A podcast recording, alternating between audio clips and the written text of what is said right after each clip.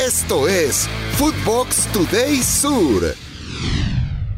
¿Qué tal, Footboxers? Hoy, viernes 5 de mayo, te contamos las noticias que tenés que saber.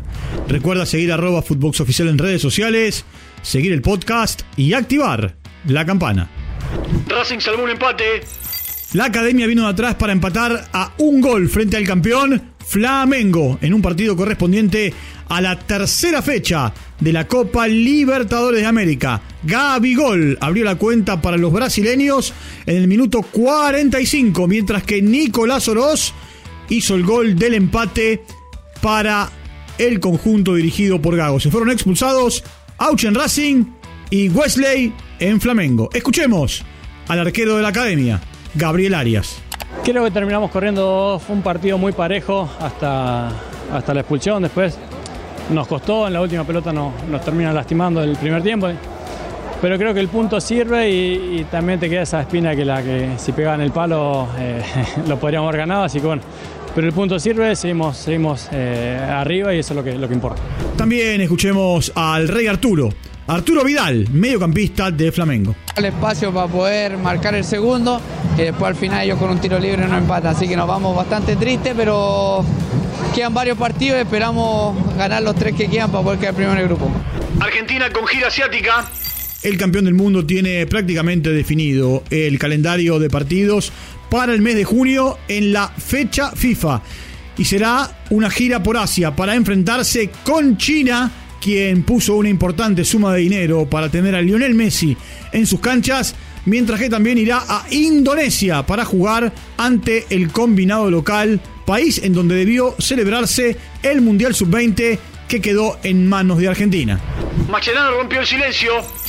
El estratega dio sus razones por la cual eh, renunció en su momento a la selección sub-20 y ahora volvió para dirigir el equipo en el Mundial. Lo escuchamos. Una vez que, terminó el sudamericano, lo primero que fue tomarnos un tiempo, ¿no? En caso, tomarme el tiempo para, para pensar un poquito, replantearme muchas cosas, analizar lo que había pasado. No cabe duda que un golpe muy duro, un fracaso para, para nosotros. Tenemos otro, otro tipo de expectativas para el torneo. Pasó un poco el tiempo, pasaron las semanas, me siguieron insistiendo y bueno, un poco ya se sabe, fue crucial una charla que tuve con, con Scaloni en el predio de Seiza, eh, donde bueno, manifestó la intención de, ellos de, seguir contando conmigo.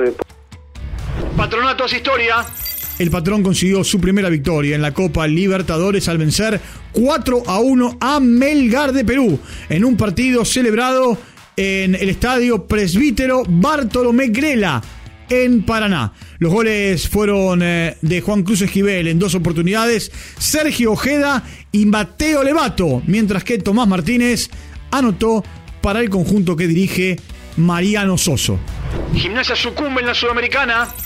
Una dolorosa derrota sufrió el cuadro platense al caer 2 a 0 como local ante Goiás.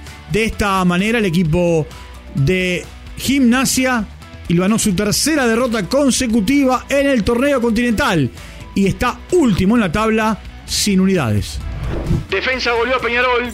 Importante resultado obtuvo el eh, Halcón de Varela al aplastar 4 a 1 al conjunto uruguayo en un partido jugado en el estadio Norberto Tomaguelo. Los tantos para el conjunto argentino llegaron por intermedio del uruguayo Agustín Santana en dos oportunidades Nicolás Fernández y Gastón Togni. Para Peñarol marcó Sebastián Rodríguez. Napoli campeón, 33 años después. Diego Armando Maradona está celebrando desde el cielo. Su querido y amado Napoli ganó el Scudetto 33 años después al empatar de visitante 1 a 1 frente al Udinese. Este es el tercer título del conjunto napolitano en la Liga Italiana. Miles de aficionados festejaron el título en el estadio y por las calles de Nápoles. Así fueron los festejos en el vestuario, así festejó el delantero mexicano, Irving Lozano. Sí, esto es por todo México, viva México, cabrones, sí se puede. Esto fue Footbox Today Sur.